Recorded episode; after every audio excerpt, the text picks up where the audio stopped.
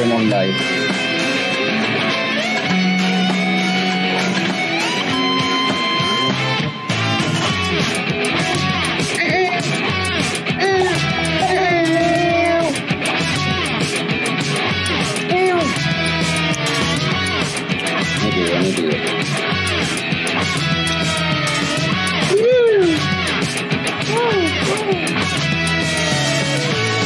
Hoy es lunes 14 de agosto y son las 8 de la noche en Puerto Rico, lo cual significa que estamos live por Facebook y por YouTube con otro episodio del podcast más pegado del futuro. Así que lo que la gente va apareciendo por ahí se va conectando, ponte la música de intro, trampa.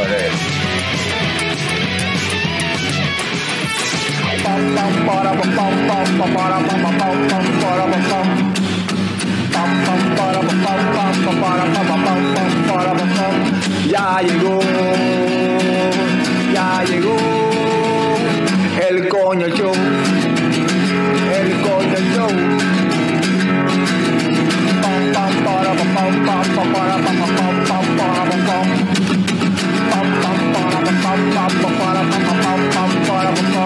Ya llegó, ya llegó el coño show, el coño show. El Coño Show. El Coño Show. ¡Wow! Uh, saludos y bienvenidos a todos los coñistas y coñascuchas que decidieron darle play.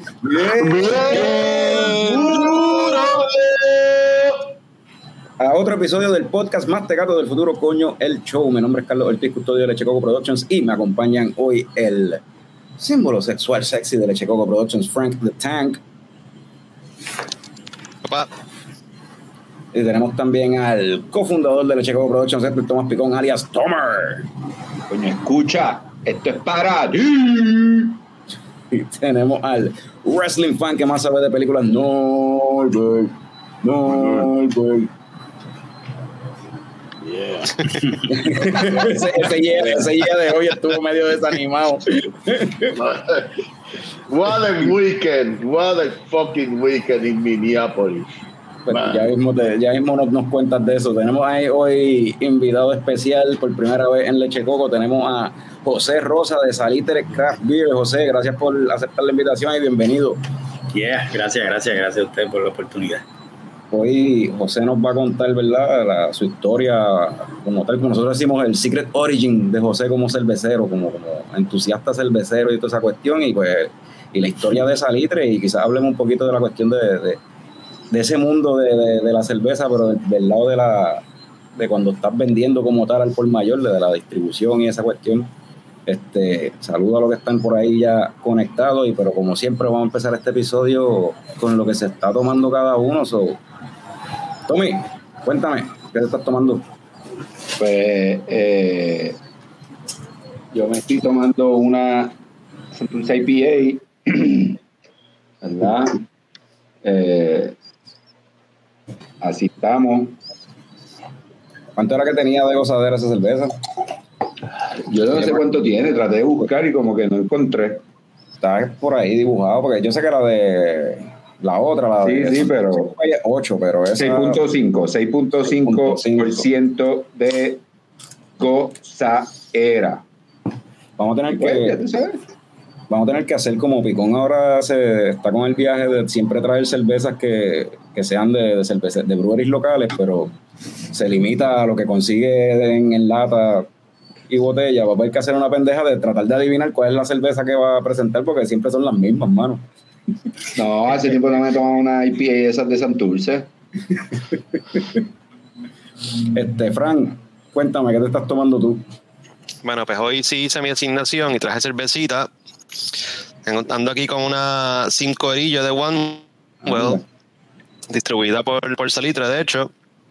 6.5 de gozaera, eh, de lupo You Guessed It, 5 y amarillo. Eh, tiene una aromadita como piney. Bastante tropical la cerveza, está rica. Ve, el internet se encojonó contigo cuando dices esas cosas. No se escuchó, me, me, cort- me corta. Anda, ahí está Kevin. Sí, el Kevin se escuchó clarito, pero tú te entrecortaste.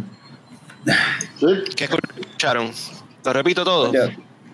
No, que tú que dijiste que tiene cinco y amarillo y que, que, que, que está Piney y que Ah, tropical. amarillo. Piney y Tropical. Esa la tengo por ahí, no la he probado. Salud. Este, Norbert, cuéntame, desde las Minnesotas, ¿qué se está tomando usted? Yeah, Me papi. cago. Pepinillo es la que hay, papi. Pepinillo. Mucha sabrosura, papi. Yeah, mira esto. Ven acá, Norbert, ¿cuántas cervezas tú compras de pepinillo en una orden de tabú normal?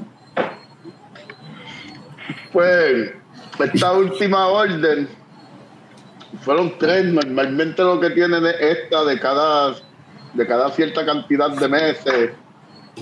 Pues tenían dos más que fueron las que me bebí la semana pasada. Y pues esta es la última que me queda de esa orden, literal. No he vuelto a comprar cerveza. Pero que dice Rudy. Ay, Virgen, qué pregunta. Sea, compré, compré online a un grupo de Facebook. Vamos a ver si eso funciona, porque en verdad Tabur es una mierda. La compañía que, de, que usa Tabur de Cadriel es una mierda y estoy verificando otras opciones. Otras opciones que tengas para conseguir tu, para cumplir con tus necesidades pepe- pepinillísticas. Pepinillita, pepinillita y de otras cervezas, mano. Porque también Tabur se ha vuelto ya como que la misma mierda todo el tiempo, anyway. So, vamos a ver.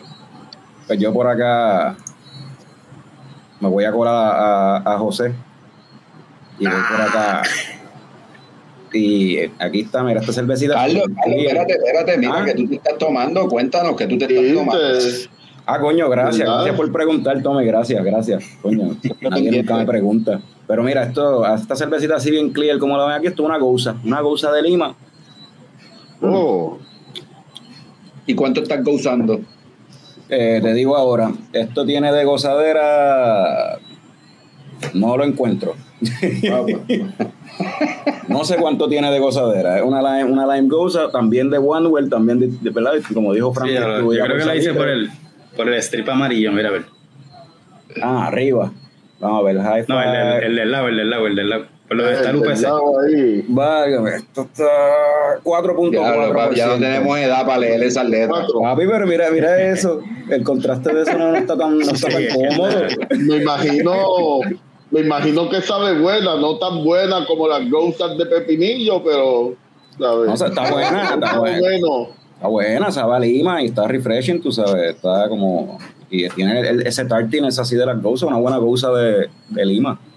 De la está Eso, está eso nice. es como decir que una Pepsi es buena comparada a una Coca-Cola, pero está bien. ¿Por qué tú dices? Papi, porque la goza Porque pepin- tiene papi- pepinillo. Porque, porque Pepinillo, Esto para ti es- Pepi- son las gozas. está bien. Eh, eh, Norbert, Norbert, Norbert es- Norbert, o sea, haciendo la comparación de refresco, Norbert es el tipo que bebe Dr. Pepper y nadie, nadie más bebe Dr. Pepper. Ajá, Está bien cabrón. Eso, sí. Dr. Pepper o Royal Crown Cobra. Ah, papi, la Royal Crown está cabrona, mano. En casa la Sí, compraba. esa ya no se ve por ahí. José, ¿y tú estás seca o te estás, te estás dando algo? Sí, mira, me estoy dando, para empezar, una, una Slide Fog Helles, Golden Lager, sencillito, 4.9 de, de, de gozadera. Una Nice. cerveza clarita, refrescante, relax. Para terminar un lunes. Salud, exacto, para, para dar para, para, para, para acá el, el weekend. Sí, Sacho, ya tú sabes. Mira, Rudy Mira, dice, está, ahí está Ruti tirándome al medio, lo que vemos. O- Hoy, hoy no está Eva tirando al medio cosas de Fran, pero está Ruti tirando cosas de Fran al medio de mí. Parece que se turnean, en verdad. ahora tengo miedo, vengo ahora. Eva hoy está guiando, eso no va a estar escribiendo. Mira, este, Norbert, mencionaste que el weekend en Minnesota estuvo, What a Weekend estaba hablando, ¿qué pasó? ¿Que, que tiene algo que contar del weekend? Antes de que arranquemos con Este, bueno, eh, si quieres que cuente de la tragedia por la que pasó la escena punk de, de Minneapolis este fin de semana, pues la cosa se puede poner bien, bien dark.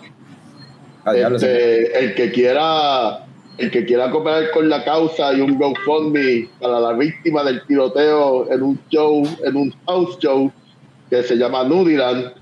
Y ya, el que le interese, tírame, eh, no voy a contar muchos detalles porque no quiero ponerme, montarme en tribuna desde temprano, pero sí, fue un hate crime, era un house punk show, los que han sabido o han estado envu- envueltos en la escena punk saben que hacen party en las casas, especialmente aquí en la diáspora.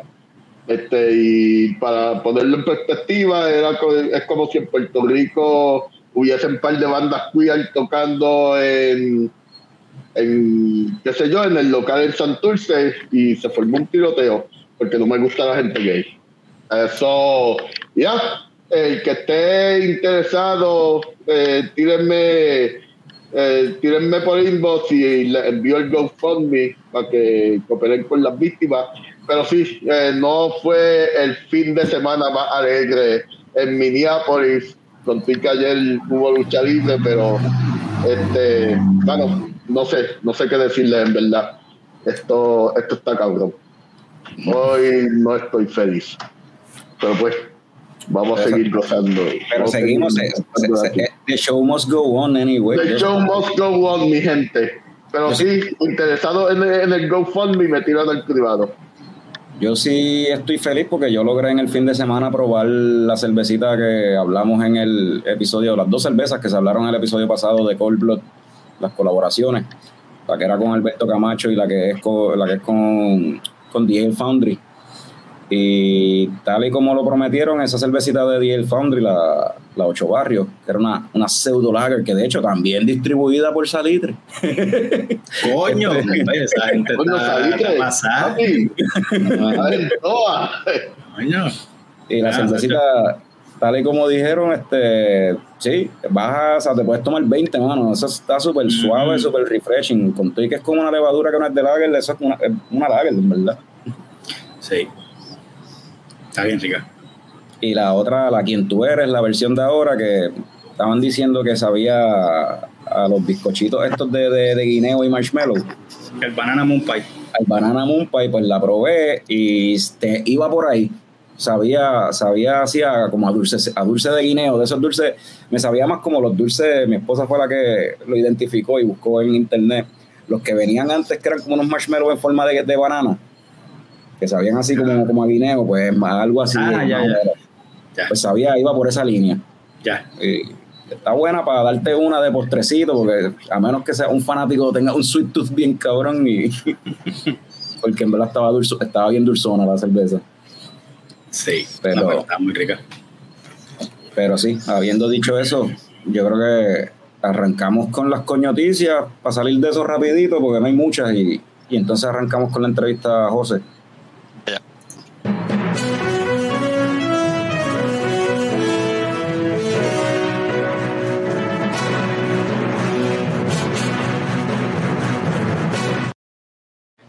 En noticias de re-releases, eh, la esquinita Jardín Cervecero había hecho para su aniversario una cerveza, una Italian Pills con Cacique Brewing Company y Coupe Brewing, pues la van a lanzar de nuevo, va a estar disponible desde el viernes 18 de agosto eh, y van a tener un party ahí con SK en vivo eh, de parte de Sincronía. So, agosto 18 desde las 7 de la noche va a estar la música y la Piacere Italian Pills va a estar nuevamente en el mercado, así que si se quedaron sin probarla, tienen otra oportunidad de conseguirla en la esquinita el 18. El 19 no, el 19 saben que tienen otro compromiso. que lo vamos a decir ya mismo. Yo, yo voy a andar por ahí para que sepan. Oh, El 19 hay otro compromiso que es acá en Aguadilla. eh, vamos a zumbar las aguas más tecata del futuro. Vamos a grabar allí un podcast en vivo. Y la gente que se decita allí van a participar del podcast también. Así que No, no, y, y, y, y, a- y además de ver a Norbert, ahora pueden ver a Carlos sin barba, que parece que tiene como 87 libras menos. Cabrón, todo el mundo, todo el mundo en el weekend, tú estás más flaco, tú estás más flaco. Y lo que se bajar la barba, cabrón. Así que bien, Eso que no la pinta sin pantalones. Deja que lo vea sin pantalones, papá. Creció como tres pulgadas.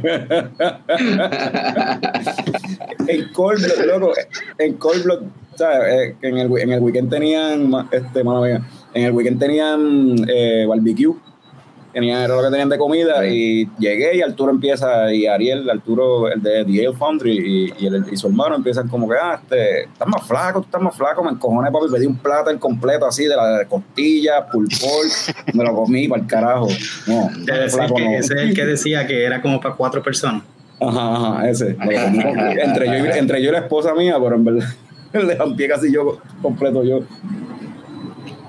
Bueno, pero me dijo Juan Carlos allá que se fueron solados como a las 3 de la tarde. Sí, y había gente en cojona. Wow. Hab- Había gente que llegó como a las, qué sé yo, dos y media, dos y cuarenta y cinco, cuando vinieron a ordenar y lo único que quedaba era costilla. Es que eso, esa- eso, eso, siempre que hay barbecue es como que hay que llegar temprano porque eso está, eso son No, cosas y, que se y la, y- la verdad, papi. y la verdad, ahí en Cold Blood, cuando llevan comida, eh, mano, mucha gente le pasa eso, o sea, porque la gente, la gente a, a probar. Mira a ver, mira a ver Nor, dice Ruti, mira a ver Norbert, coge el ejemplo de Carlos y quítate esa barba. Tranquilo, eso va, eso va. No, no, no, te preocupes, Ruti, no te preocupes, que cuando llegue a Puerto Rico- ¿no? No, no, cuando, cuando, cuando llegue a Puerto Rico y sienta ese calentón, ¡buah! va a. No va a poder entregar, se le va a quemar la me imagino. No, no, no voy a hacer ese chiste para no.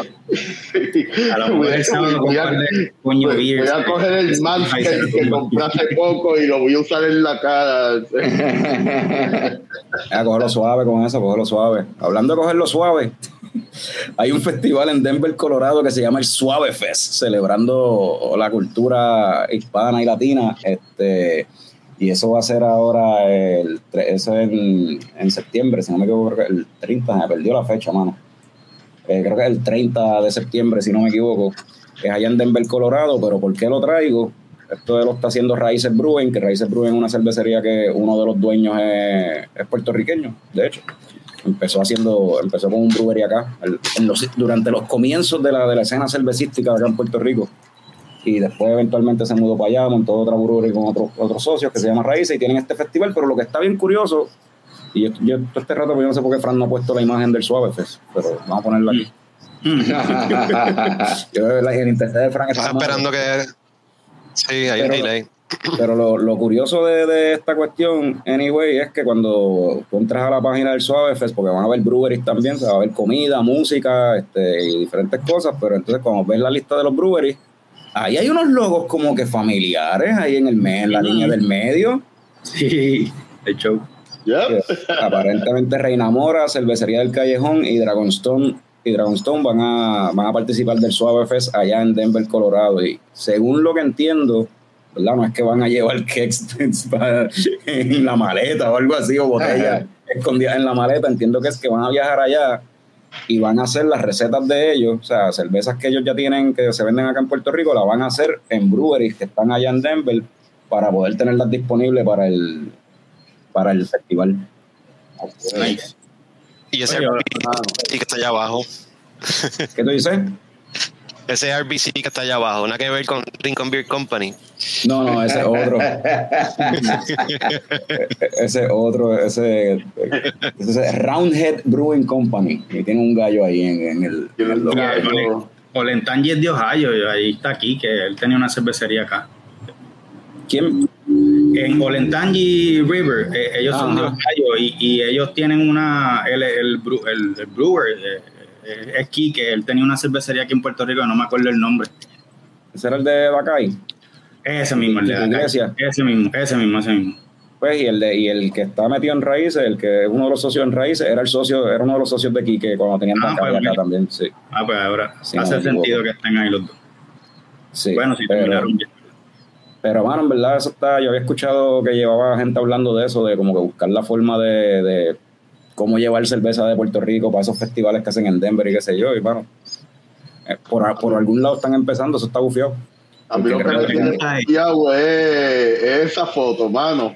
Parece que están tocando un cover del discrepo de suavemente. Mira, míralo ahí, se un y, no, y, papi, y, no, y, papi, y, no lo, y no lo dudes que van a, que ese es el tipo de música que se pues, que en la diáspora merengue y salsa son lo que se escucha.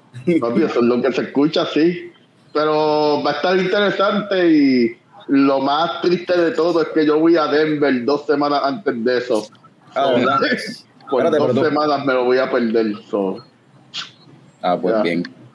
Mira, este. Y eh, hablando de noticias tristes, esta coña noticia la trajo Norbert porque le afecta a él localmente. Eh, 612 Brew, eh, uno de los taprooms más, sea, de los primeros taprooms de la escena de craft beer en, en, Minnesota, pues lo vendieron, van a cambiarle el concepto, le van a cambiar el, el nombre, ahora se van a enfocar en Irish Beers, nada más, y se va a llamar Pat Rakes Brewing.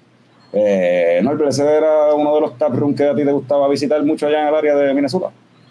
este, no es como que de los más que visito, pero sí es uno que bien de los primeros, o sea, son, una leyenda aquí eh, en Minnesota y, y, en verdad bien triste también. Otra noticia de triste de Minnesota para variar.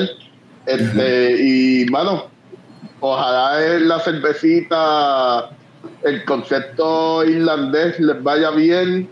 Yo de todos modos los voy a visitar y voy a probar la cerveza. Pero sí, Two es de lo mejor que hay en Minnesota. Y pues vamos a ver, vamos a ver si esta nueva etapa les va bien a ellos, porque de verdad que se lo merecen que, que les vaya bien, porque hacen buena cerveza por lo que leí, ellos simplemente, básicamente decidieron retirarse de la cuestión de cerveza y dedicarse a hacer, otras cosas. Vendieron porque, porque creo que la, les iba bien, tú sabes, estaban haciendo profit, no era que estaban jodidos ni nada. Simplemente que, como que queremos hacer otras cosas. O, eso es lo que dicen en la prensa. Eso no, y eso es algo que pasa. De hecho, no es el único negocio que está cerrando en Minneapolis por por retirarse. aquí la gente, aquí la gente se retira y prefiere cerrar el negocio que venderlo. es una cosa bien del área. Y continuando con noticias de compraventa, eh, Anheuser-Busch eh, reduce sustancialmente su portafolio de marcas de craft vendió ocho marcas a Tilray, que es una compañía que originalmente se dedica, principalmente se dedica a productos de derivados de cannabis. Ya de por sí Tilray esta había empezado a, comprar marcas de cerveza y crear su propio portfolio de, craft beer. este, y pues compró ocho, ocho marcas que Anheuser-Busch le vendió a, a, Tilray, entre ellas Chop Top, Breckenridge, Blue Point Brewing, Ten Barrel Brewing, Red Hook, Whitmer Brothers, eh, y por ahí para abajo hay como, hay como tres más, yo no sé, Square Mile, Highball. Eh, algunas, de esas, algunas de estas marcas son marcas que InBev había descontinuado, inclusive. A mí me, a mí me, a mí me sorprendió mucho Choctaw porque fue una marca que ellos mismos crearon para competir con Blue Moon. Ajá. tu creación. Y así mismo, pues, y, y, fue 85 milloncitos en cash aparentemente fue lo que Tilray le dio a Anheuser-Busch por pellizco Yo, Tilray, lo sé porque yo tenía penny stocks con esa compañía. este, mano, a ver que hay oportunidades de hacer bebidas con THC, eso es lo que está el paro ahora. No sé si son el experto de esa industria está de acuerdo conmigo. En parte, en parte la estrategia también es, adelantando un poco el futuro y pues la posible, ¿verdad? Este, eh, quieren esto para poder distribuir eh, marihuana también después, eventualmente. Tienen unos canales de distribución de, futuro. Además de las bebidas, además de las bebidas, pues eh, tener un tipo de, de nombre en Estados Unidos como tal, porque es una compañía canadiense ah, claro, sí. Ok. Sí, para, para aquí, Leche Coco, hay par de hay par de accionistas de Dilrey aquí en, Leche, en el club de Leche Coco. Ya- ya mismo le chequeé. Estamos poniendo las noticias.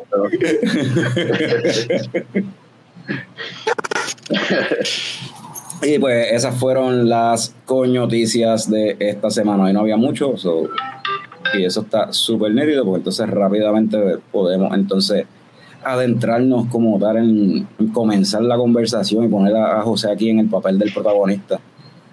Y lo primero que lo primero sería, José, ¿cómo, cómo tú empiezas? Porque yo me acuerdo cuando veo salir de Beer por primera vez, era una cuenta en Instagram, pero era una cuenta personal, entiendo yo, pues con fotitos de cerveza, de lo que te ibas tomando y qué sé yo. So, Sí. ¿Cómo empieza ese, esa fiebre con la, con la cerveza? Bueno, pues yo personal, José Rosa empieza más o menos, con, qué sé yo, como en el 2012, 2013, yo creo que más, casi todo el mundo empezó más o menos en, esa, en, ese, en ese año que empezaron a llegar un montón de cervezas en Puerto Rico. Este, ¿verdad? Para hacerte el background. Este, Y pues nada, yo, a mí siempre, me, siempre he sido cervecero y siempre me, me ha gustado la cerveza este, y, probar más que todo, nada, yo me gusta probar. Y eh, aquí en Puerto Rico, cuando yo empecé con, con la que ahora mi esposa, pues el tío, eh, con, conjunto con mi cuñado, pues nos empezamos a reunir todos los martes en la casa a probar cerveza. Y todos traíamos, eh, qué sé yo, un six pack cada uno y era probar la cerveza, era un ratito. Este. Nos denominamos nosotros mismos los búfalos mojados. Y la, li- la- literal era probar, ir allí un martes como que random, este, probar la cerveza y hablar y mira, y encon- vi esta y la compré, habían unas que sabían súper mega malas. Y hay otros, pues, whatever, que nos gustaban y nada, pero el fondo era probarla. Pues nada, pues así seguí, este, y pues eh, nada, el, el, el mi esposa se mudó para afuera, whatever, lo dejamos de hacer, pero yo sigo, creé, creé la página de, de, Salitre, pues porque pues cuando estaba en college, pues yo era un, yo fui un surfer eh, frustrado y corría mucho bug y me pasaba en la playa y whatever. Y pues, mano, me encanta la playa. Y pues, mira, salitre, qué sé yo. Así yo pensé, salitre, agua, este, costa, whatever. Y nada, em, el punto de la página era todo lo que yo bebía, era tirar una foto y yo, pues nada, escribir como un mini párrafo. Mira, esta cerveza sabe a esto, la encontré en tal lado y ya. Y pues seguí así por un montón de años aparte de eso, pues que yo llevo, yo llevaba, bueno, llevo ya más como 10 años, llevo 10 años en la industria de, de, de, de productos de consumo y trabajaba para una distribuidora aquí en Puerto Rico. Eh, trabajé por 8 años, de los 8 o 6 años trabajé en el, en el canal de, de vinos, licores y cerveza, especializado en barra, hotel y restaurante solamente pues ahí pues me certifiqué, tengo certificaciones de vino, pues obviamente empecé a adquirir un, yo empecé como, el que sepa, como un merchandiser cualquiera. Este, yo empecé, yo me gradué de la universidad y, y rápido entré ahí como merchandiser y pasaron los años y me enteré que había un canal especializado en alcohol. Y yo dije, ¿cómo? Párate, esto me interesa. Me, me entré al canal y y pues nada, este, obviamente todos los conocimientos ahí los lo, los obtuve, me certifiqué de vino y pues, pues más allá de, de, de, probar, pues ya me empecé, me empecé a interesar de todo, literal, entre vodka, cerveza, vino, etcétera, etcétera, pues, pues cómo se hacía y, y lo que había detrás de, del producto final. Y, y nada, pues llevaba mucho tiempo ahí y yo dije, pues yo creo que yo puedo hacer esto para mí. Y nada, este, me orienté, etcétera, etcétera, y, y, saqué mis permisos, sacaron las licencias debida, debidamente por ley y todas las cosas. Y pues nada, pensando en nombres, qué nombre le pongo, y, y, yo soy de las personas que a veces uno como que trata de ser bien innovador y querer como que rebuscar la cosa, y, y uno tiene las, las cosas ahí de frente. Yo dije, mano, yo tengo la salitre, como que dentro de la comunidad cervecera, pues todo el mundo sabía que había un, un muchacho, esta persona, que, que, que, ponía cervezas solamente artesanales. Mi tío me enviaba cervezas de Florida, todo el mundo, mira, ¿dónde la consigo? ¿Y dónde la consigo? Y pues ahí fue que yo comencé a ver la, la necesidad de que la gente decía, coño, la gente como que quiere un poquito más. Y dije, le voy a dejar salitre, y punto. Y borré todos los posts y toda la cosa, y le dejé salitre. Y, y pues nada, ya, ya llevamos dos años. Este, comenzamos con una marca que fue Prichon Pulse, que pues gracias, gracias, gracias a en Puerto Rico se ha, ha tenido buena acogida. Este, y nada, ahora mismo tenemos seis marcas, este, entre ellas locales. Colaboramos también con, con, con Arturo, que son gente de homebrewers, que, pues, que gracias a los contactos que ha adquirido, pues, han podido hacer su, su, propia marca, la han podido hacer en Estados Unidos, traerla a Puerto Rico.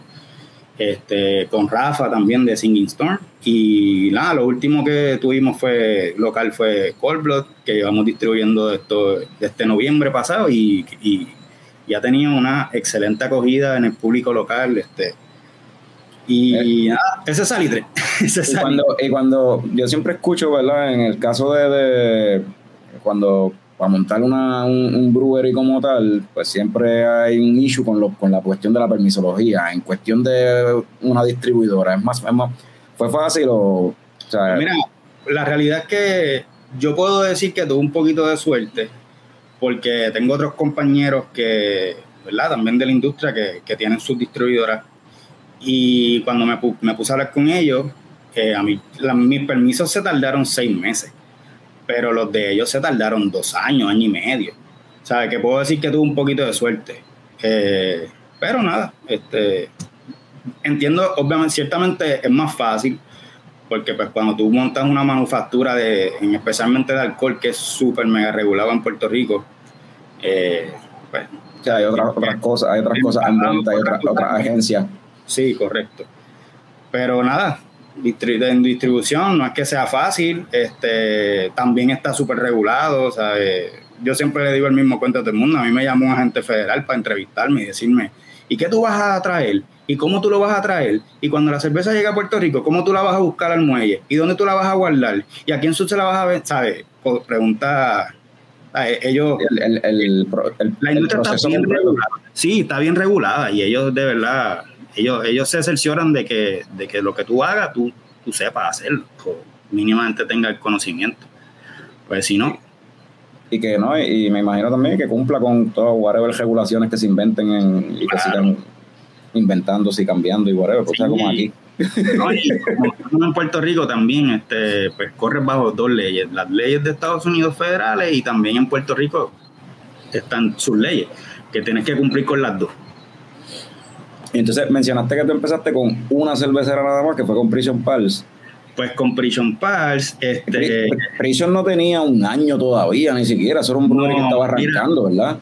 Yo, sí, Prison, Prison Pals y yo literal empezamos iguales. Este, yo, yo comencé con todos mis permisos y me los dieron, pero había, había un problema, es que no tenía ninguna marca literal. Yo esto, todo eso fue así y nada, empecé a hacer mi research, hablé con ellos, me gustó los paquetes. Obviamente, cuando uno distribuye, pues uno te, toma en consideración muchas cosas, lo que estaban haciendo. Me puse a buscar un poquito de review. Este, casualmente ellos, yo, eso fue como para julio, junio, para, sí, para junio del 2021. Este, y ellos habían empezado en marzo. Y oye, con, los contacté, me, me puse, en, reuní con ellos y fue así, fue súper rápido. Es que ellos son bien rápidos. Ellos, oh, dale, vamos, sí. Bueno. Entonces también ellos tenían el, el, la euforia hasta de que estaban empezando, que querían, pues, imagínate, tú montas una cervecería y en tres meses ya la, ya la estás eh, exportando. Es como que es un logro súper súper grande en tres meses. Sí, eso es algo que yo a veces me pregunto. La, la, cerveza de prisión está más pegada en Puerto Rico que en Florida, mano. Porque es que me, me, sorprende tanto que tan rápido ellos hayan dicho, sí, dale, zumba para allá, tenemos volumen para tirar para Puerto Rico, para exportar. Como que. Este, pues, oye, ellos están dentro de su, dentro de su crowd, ¿verdad? En Miami ellos están bien pegados. Ellos, el año Ajá. pasado salieron de Horace Brand, de Horace eh, Craft Beer en, en, en toda Florida este, han ganado la, ganaron la mejor lager de toda Florida. Este, en mayo, no, ganaron, en mayo no, ganaron a Nelson el World Beer Cup con la bronce, ¿sabes? Yeah. Que el, el, producto es buenísimo y, y no yeah. es porque yo lo venda, pero es que es, todas estas cosas, aunque mucha gente ¿verdad? tendrá su pensar, pero todas estas cosas pues le han creado un standing también en, en, en la industria y de uh -huh. respeto. Y eso es otra cosa que no sé si era por la, la- este, que yo siempre he notado en cuestión de, y con Prison pasa, este, desde el principio cuando empezó a salir con Prison, pues yo notaba que las cervezas llegaban súper fresh, mano. Sí, es que eh, honestamente desde que yo, como, voy a repito, como llevo ya tiempito bebiendo cerveza, y pues el que bebe cerveza constante, especialmente la IPA, o sea, tú las pruebas y tú sabes, mira, el producto no, no está fresco. No es que esté malo, ni está dañado, pero, pero tú sabes que, que no, es, no, es, no, no es lo que, lo que el brewer quiso hacer desde que, desde que enlató. So que una de las filosofías que, ¿verdad? que, que Salitre Craft Beer pues tiene es mantener la frescura de la cerveza. Y pues simplemente porque es un el consumidor final, ustedes, todos los que nos están viendo, pues, coño, ¿sabes? merecen un respeto y es que se están bebiendo algo, algo, algo fresco, algo que se manejó con todos los parámetros de calidad, este, manteniendo la cadena de frío desde que salió de Estados Unidos hasta que llega aquí al almacén. Este, el producto se entrega frío a la barra, al restaurante. Esos son, esos son plus que obviamente este, mejoran, mejoran la, se debe en la calidad final del producto. Es como los carros, que los carros, hay carros que el mero hecho de sacarlos del dealer ya de precio. Las IPA son así. Si tú la, si, si, si tú la, si tú no la mantienes fría, la, ya empieza a deteriorarse. Ajá. So Yo que- recuerdo- Ajá. Sí, por eso que, que- que recuerdo eso, de que la, en algunas ocasiones yo veía el post de que, qué sé yo, Prisión estaba envasando una cerveza y ya la semana después, dos semanas después, la tenían acá en Puerto Rico. O sea, Claro. Súper, que era pues, súper rápido. Sí, sí, no, y también la relación que, que, que se ha creado con ellos allá, especialmente con Juan, este, con Juan Pipkin, que la comunicación y, y to- todo es rápido. A mí me gusta trabajar rápido, esto se enlató, vamos, tráelo, vente, ya está. Tú lo posteaste, dale.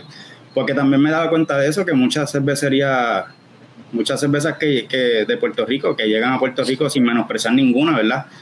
A veces dentro, dentro de la gente que bebe cerveza y está pendiente a todo lo que sale, dice, bueno, pero eso, eso salió en enero y llegó en, en agosto, ¿sabes? Ajá. Y cuando llega tú ves la lata y se envasó en diciembre, ¿sabes? Qué sé yo, este, cosas así. Pues yo, pues, parte, parte, ¿verdad? Hablo, hablo, hablo entre salitres y conmigo porque es mi filosofía también como consumidor de cerveza artesanal que pues que tenga la frescura que tiene que tener porque es un producto de consumo y hay que probarlo como es. Y me molestaba también, una de las cosas que también me molestaba era que, que probaban la cerveza aquí y después viajaban a Estados Unidos, la probaban allá y decían, ah, no, es que aquí sabe mejor, ¿sabes? Pues yo he logrado y se ha logrado con el grupito que tenemos de que de que las, las personas que, que han ido a Prichompar, a, la- a los taprooms que ellos tienen, yo les he preguntado, mira, ¿te sabe igual la cerveza? Me sabe igual, igualita. El, a Diego, que hace poco estuvo en Puerto Rico, que probó la Nelson, yo le pregunto, mira, ¿te sabe igual como, la, como tú la estás probando allá? Y él sí, me sabe igualita. Pues, ¿sabes? Eso, eso es parte de la, también de la filosofía y, y lo, que, lo que yo y todo, todo el grupito queremos, queremos traerle a todos ustedes. Aquí Radamés menciona que no sabía que se entrega frío. Pues sí, se entrega frío. Ahora, lo que haga el, el retailer después de que se le entregue con ella, pues esos otros 20 pesos. Eso allá el, el retailer. Detalle importante. Sí, eso es bien importante y yo soy bien enfático, en especialmente supermercados. Este, reciben la cerveza fría y, y las ponen en un almacén al lado, de los, Almacén. ¿sabes? al lado de los adobos, de las sales, ¿sabes? Eh, y no, ¿sabes? Y, para mí es bien importante eso. La realidad es algo que me tomo muy en serio y, lo respeto porque uno que no, no es mi producto que yo lo manufacturo, pero yo soy la cara de. Entonces, la- lo, lo- lo malo no es que, que Prichon Palo o cualquiera otra de las marcas que tenemos, ah, eso es una porquería, ¿no? Pero es que, que el, el intermediario está, no está tomando las debidas precauciones para que el producto llegue lo más legítimo posible al, al- al consumidor final. Y pasa mucho en, en- de- te digo, el 95% de mis clientes son barras. Y hay algunos que yo he llegado y literal, este, dice, sí, sí, la vamos a poner fría, seguro. Y yo voy dos semanas después y las veo al lado de, whatever, de otras cosas, de paquetes de arroz. Y tú dices, mano, no, ¿sabes? Pero eso yo trato de mantenerlo, pero tampoco es como que me puedo echar toda esa carga encima y no sé, uno no se puede echar la carga porque es, responsabilidad también de, esa persona que dice que se dedica a vender cervezas artesanales, pues lo, lo cumpla. Y hablando así de, cosas y cositas así que se, pues, que son como que como retos o como que cositas así frustrantes, esa es como que esa es una de ellas. Hay una que esa es la más como que, qué sé yo, la más, la más frustrante o hay algo más, como que un reto más grande. Mira, ¿sabes qué? No, no es la más frustrante, pero porque pues si el producto pues no coge calor excesivo, pues se puede mantener un poquito más.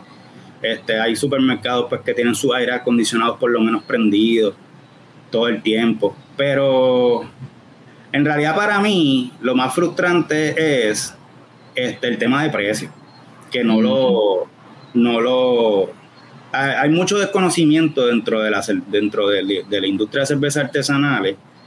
Eh, pues porque mm, lamentablemente la reputación de la cerveza en Puerto Rico y maybe en Estados Unidos, no sé si en otras partes del mundo, pero hablando de Puerto Rico, es que pues, la cerveza es barata y vale un peso. en el mundo entero, sí. la cerveza comercial es barata. Cuando tú vas a un cliente este, que, pues, que, que dice que vende cervezas artesanales y cuando llega, tú ves, whatever si mencionan marca, y dices, ok, ya tú, ya tú, ya tú sabes por la línea que va. Y no están acostumbrados a, pagar 8, 7 dólares por una lata. Eso es, ridículo. Caro, caro es whatever. Caro es Henneken, que vale 4.50. ¿sabes? por decir una palabra, pero es mucho desconocimiento, qué sé yo. Y eso, eso frustra porque pues uno va con ese entusiasmo de, de, quererle ofrecer un producto innovador, un producto nuevo a, la barra o, al cliente que sea y pues que te veas como que, wow, párate, eso es, eso es fino, mira, ¿sabes?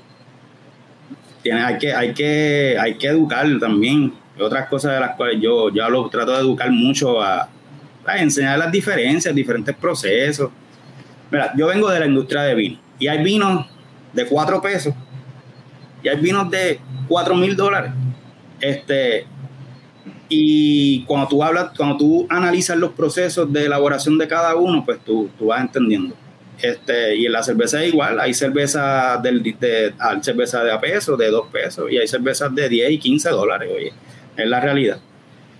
Pero sí, el, para contestarte la pregunta, el tema me choca siempre mucho, es como que, ah, ya está bien, vale, vamos, vamos, pero nada, yo pues, este, dentro de la venta, tú empiezas a hablarle y a, y aconsejarle, y muchos entienden, muchos entienden.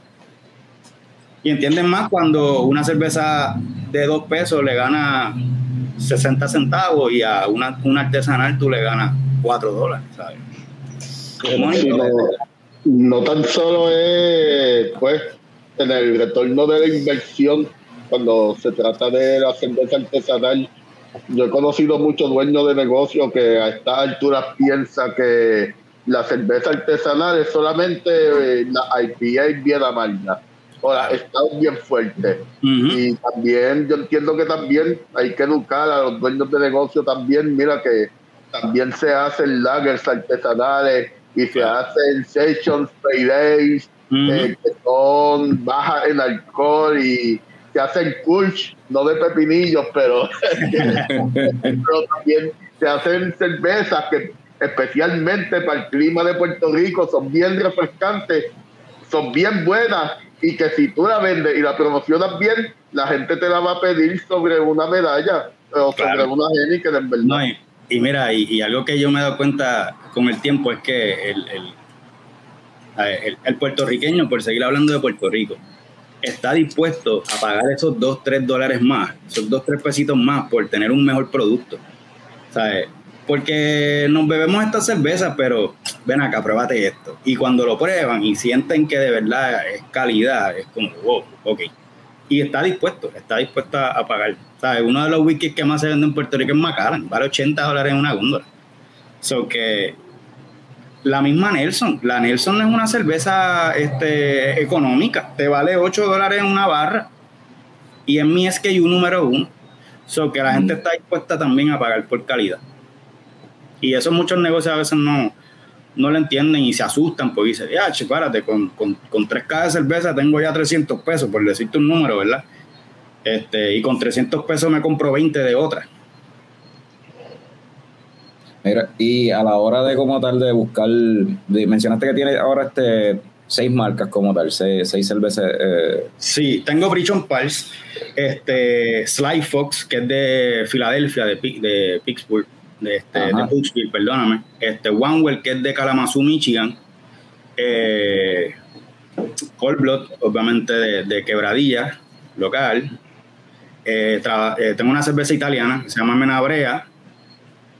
Eh, sí. Y pues nada, y Singing Storm y El Foundry, que son contra Brewery.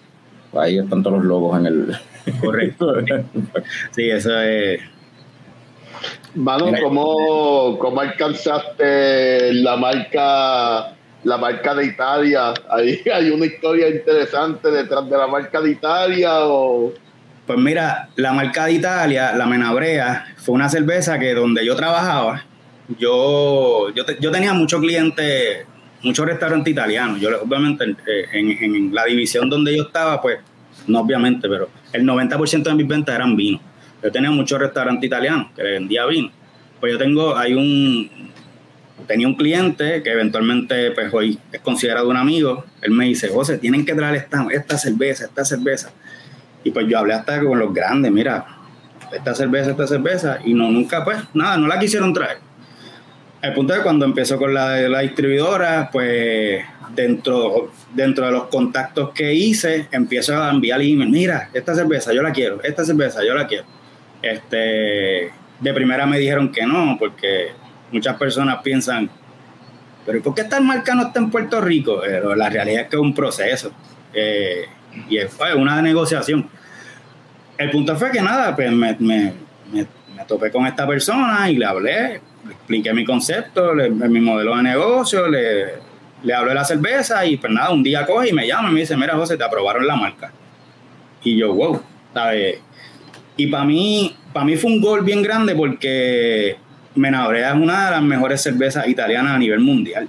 O sea, son la cervecería más vieja actualmente operando haciendo cerveza. Eso que para mí fue un gol. Este, y una cerveza que se vende de por años, ¿sabes?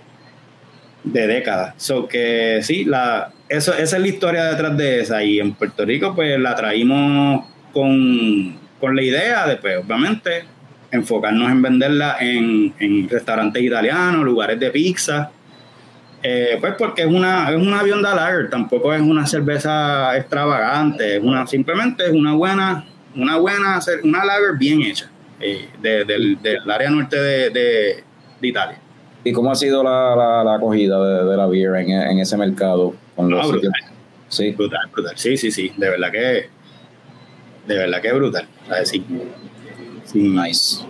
Me han dicho, yo, me imagino. hay clientes que literal me han dicho, mira, dejé de comprarle otra marca porque ustedes deben saber cuál es. Y pum, y te estoy comprando. Sí, sí. Yo, yo lo voy a decir, este, yo, yo, me imagino. La, marca que, que, rima con pepperoni o algo así. No, yo me imagino, sí, yo le iba a decir, yo me imagino que como quiera, ¿verdad? La, la gente que toma este estilo de cerveza, que tú ofreces una pepperoni y dices, mira, pero espérate, que tengo que esta que es más fina. Exactamente. Y, ¿sabes? Cabrón, la van a pedir, ¿sabes? La, la, gente es así. Eh. Oye, cuando uno va a una barra, a un restaurante, uno lo que quiere es tener una nueva experiencia. Y, bueno, la la cerveza que ustedes están hablando se la pueden conseguir en cualquier lado. Entonces, que tú le puedas ofrecer otra cerveza que va con tu concepto es un, es Y aparte de eso, el producto es bueno. Y el concepto de restaurante italiano, que la gente con los restaurantes italianos quiere la experiencia más legit posible para beber otra cerveza, mejor me voy por el Garden, tú sabes.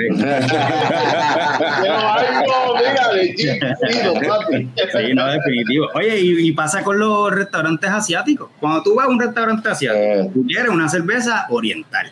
Cuando tú vas a un restaurante italiano, tú quieres una cerveza italiana. Y tú te quieres beber tu cerveza italiana, un Aperol Spritz, una, una cosa de esa.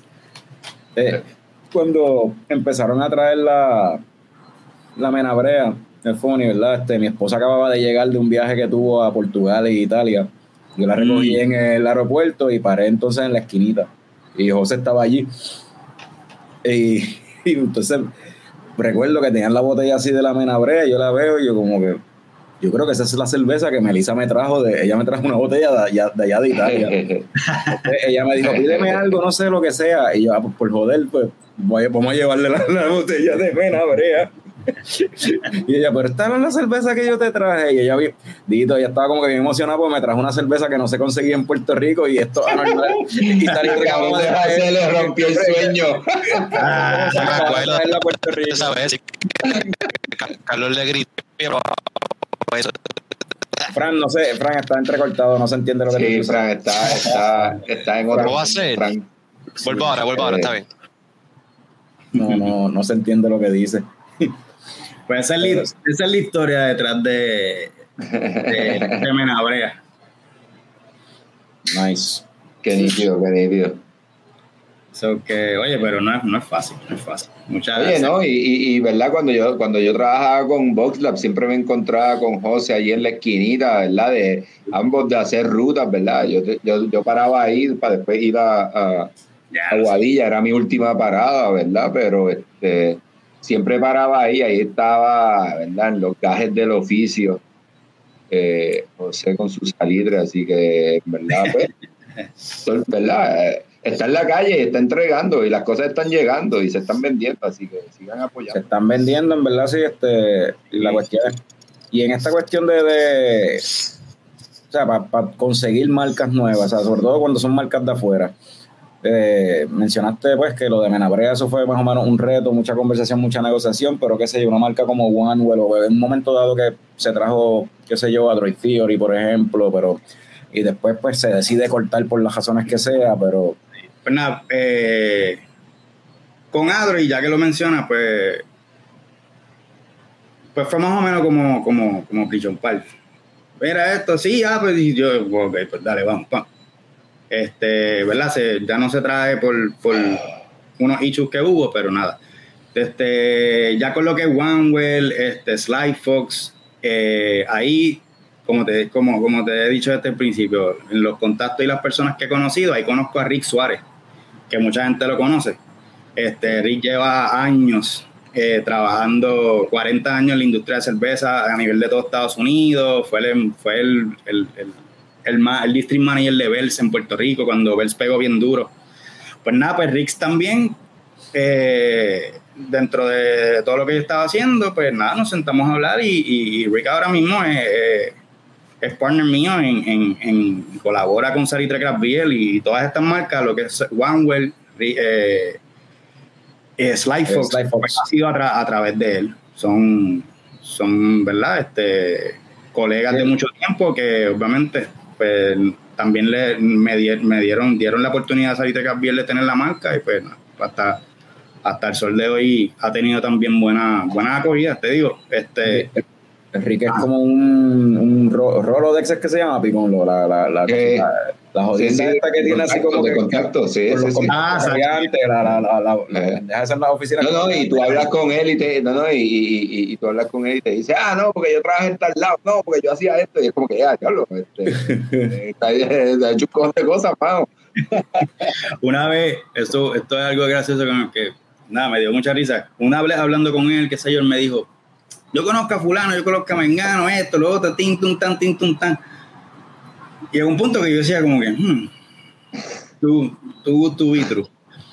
Y hablando me dice, es más, yo creo que si tú metes en Google mi nombre, yo voy a aparecer. y yo dije, pues dale. Yo voy a chequearlo ahora mismo. Metí, puse Rick Suárez, este, Craft Beer, United States, y te salían una revista, le hicieron una, un, un, una revista ahí a él. Tiene, que, tiene que salir porque yo lo encontré. y yo, mira este. So, si yo ahora mismo busco en Google eh, el custodio Carlos Lechecoco, se supone que salga un profile de Carlos. Diablo, pero tanta cosa. Este, aquí lo primero que puse que es Rick Suárez Craft Beer y lo primero que me salió es un episodio de un podcast. Eh, Me Con nosotros. No, el futuro. No, No, No, yo creo que papi. tendré, yo creo que Nosotros no salimos. Créeme, ya, créeme, ya, ya yo busqué, yo busqué Norbert Leche Coco, no sabía nada de Leche Coco. Busqué Norberto Santiago, sale mi LinkedIn, sale mi Facebook, sale mi, mi No Twitter. estamos, no estamos ni cerca del Zeitgeist, cabrón. Porque si no salimos en Google, cabrón, ¿verdad? No estamos en nada, cabrón. Papi, yo pongo, yo pongo leche coco y me salen recetas. salen recetas de cocina, cabrón, siempre. Ay, mira, mira, yo puse, puse, ah, porque Rick, la mayoría del tiempo Rick está en Michigan, pero yo puse Rick Suárez, Michigan Craft Beer, y sale él ahí. Mira para allá. Eh, mira, en el 1997, Ea. Este, tenía cinco años. Y nada, seguimos. En el 97 ya nosotros estábamos en los parties así bebiendo por ahí underground. Sí, sí, cierto. Noveno grado, jodiendo mucho. Oh, sí. Sí. Cogiendo, cogiendo bocacheras, vomitando en cuneta. Vo- Vomitando en cuneta con, con dos cervezas, porque pues no sabía. Con dos cunetas y un shot de Nacha. dos, dos Heineken, dos Heineken, ajá, y un shot de tequila, una mierda así o de lo que sea. Pero sí, siguiendo con la línea, con la línea. Bebi- bebi- bebiendo, vino, bebiendo vino Richards, dice Galo. Por los Robles. Y, Diablo, vino Richard, papi. Pero, ajá, creo me- que, yo, no, yo no sé qué, qué marca, creo que vino el Perico.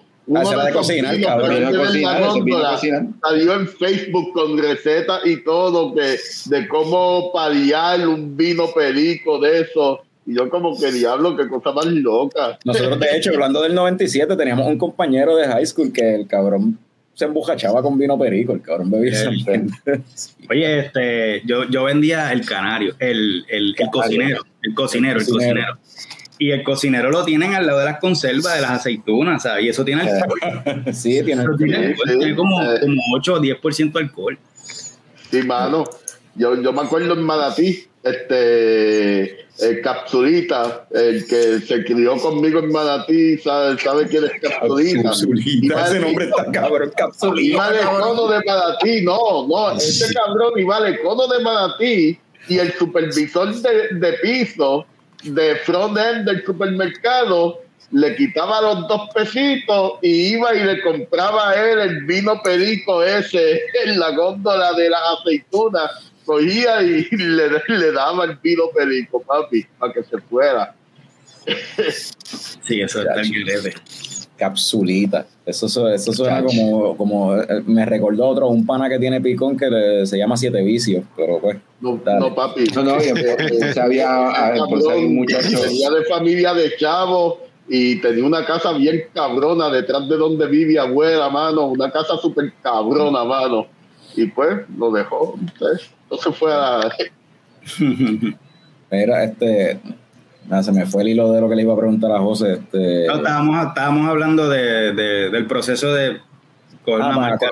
con- con- ajá, para conseguir una marca de afuera. Y no es fácil, no es fácil. La realidad es que no es fácil. Muchas veces hay muchas, me he tocado con muchas personas que dicen, mira, ¿por qué? Obviamente hay, hay muchas marcas bien grandes que no llegan a Puerto Rico. Que hasta el sol de hoy yo no sé ni cómo no llegan, porque son bien viejas.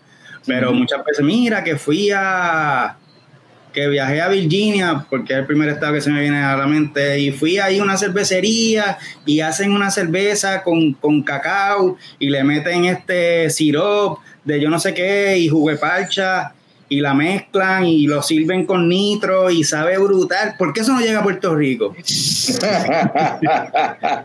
Y la realidad es que ¿sabes? muchas cervecerías, uno no tienen, no tienen allocation para Puerto Rico porque son cervecerías allá, allá hay mucha cultura cervecera y pues son cervezas este, regionales de allí, del, del pueblito que sea. Y cuando tú Sí. les dices, mira, este, suena bonito y todo, pero no me interesa, muchas que no le interesan.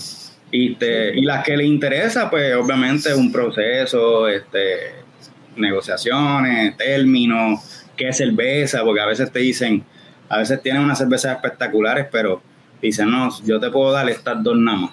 Y tú dices, coño, pero es que yo quiero esta porque entiendo que en Puerto Rico se puede vender esta más que esta. No, pero es que de esa no hago tantas. O que si tú la quieres y quieres de verdad, porque de verdad quieres tener la marca, pues te puedo dar dos.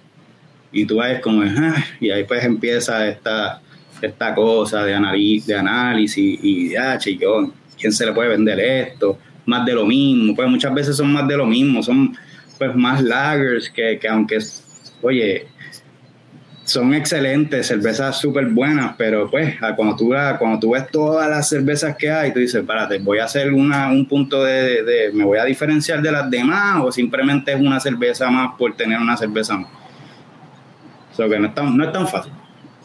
Eso es otra cosa, ¿verdad? Que uno, pensando así en, las distribuidoras tradicionales que, que, hay en Puerto Rico como tal, eh, que llevan distribuyendo, pues, eh, trayendo así, importando cervezas artesanales y qué sé yo, que eh, en un momento dado, antes traían así más variedad, ¿verdad? Y de momento se quedaron, pues, bajaron el portfolio y de momento se quedaron con lo que, con lo que es más fácil de vender. y, pues, sabemos, anyway, se sabe por qué esto pasó y de lo que estamos hablando, porque esto fue cuando, pues, Craft Beer Puerto Rico fue adquirido, después entonces lo vendieron y después entonces se dividieron esas marcas entre las distribuidoras grandes. Sí y demás, y ahí pues se dijo como que no, espérate, vamos a quedarnos con lo que se vende, lo que es más fácil de vender. Que quizás para, hay cierto público, no es que sea todo el mundo, pero cierto público de craft beer que le gusta la cuestión de pues, probar más, o sea, el, más, más variedad del catálogo, que es lo que por lo menos que sea, en el caso de Prison Pars, básicamente todo lo que sale de Prison Pars se, consigue en Puerto Rico. Sí, sí. Voy te repito, la, la, relación que tenemos entre de Prison y nosotros, pues, yo, yo me atrevería a decir que no es una relación hablando, ¿verdad? Comparando con una compañía grande que pueda tener. Este, pero también el, traer una cerveza nueva, este, toma su tiempo, pues, porque tienes que registrar las etiquetas, eso se tarda, este, ¿sabes? Que, que, no es, no es, mira, ¿sabes qué? Dame dos, dame cinco cajas, pónmela ahí en la horno. No. Cada vez que tú vas a traer una, un label que no ha entrado al país, tiene un proceso, este, tienes que repetir el proceso. Sí. por ejemplo, o si la cervecería no tiene lo que se le llama el, el, TTV o la cola, que es el Certificate of Letter Approval eh, de Estados Unidos, pues si, si la cervecería no tiene esa, esa, ese documento, que es por un documento de, federal, pues tienen que registrarlo, eso pues también cuesta, todo cuesta. Chavo. Este, aquí a probarlo. Que si acá no tiene una, en todas las latas, y yo sé que esto puede ser otro tema, pero todas las latas tienen que tener Puerto Rico de unos líderes, proteger ah, el ambiente, toda la cosa, pues si la etiqueta no son unos cambios, eh. Si la etiqueta no lo... Que, sí, que, que, que, no necesariamente no es porque tú no quieras traer más marcas, es porque en verdad también a las compañías les cuesta un montón de chavos poder hacer estos cambios para traer la cerveza acá. Claro. Todos esos cambios y me imagino la burocracia envuelta en todo eso. Sí, sí, sí. toman tiempo, me imagino. Sí, son procesos, procesos bien tediosos, la realidad son bien tediosos. Pues que ahora, verdad, pues, el traer, el traer muchas muchas etiquetas nuevas y mira, salió whatever, esta cerveza de temporada, traerla, pues, Muchas, muchas cervecerías que trabajan con preorden, o sea, preorden de, de seis meses con anticipación. Y si tú, si la cerveza sale en diciembre y tú empezaste con ellos en octubre, no te van a dar la cerveza hasta el otro año. Comentario. Rica hablando en emoji, papi. y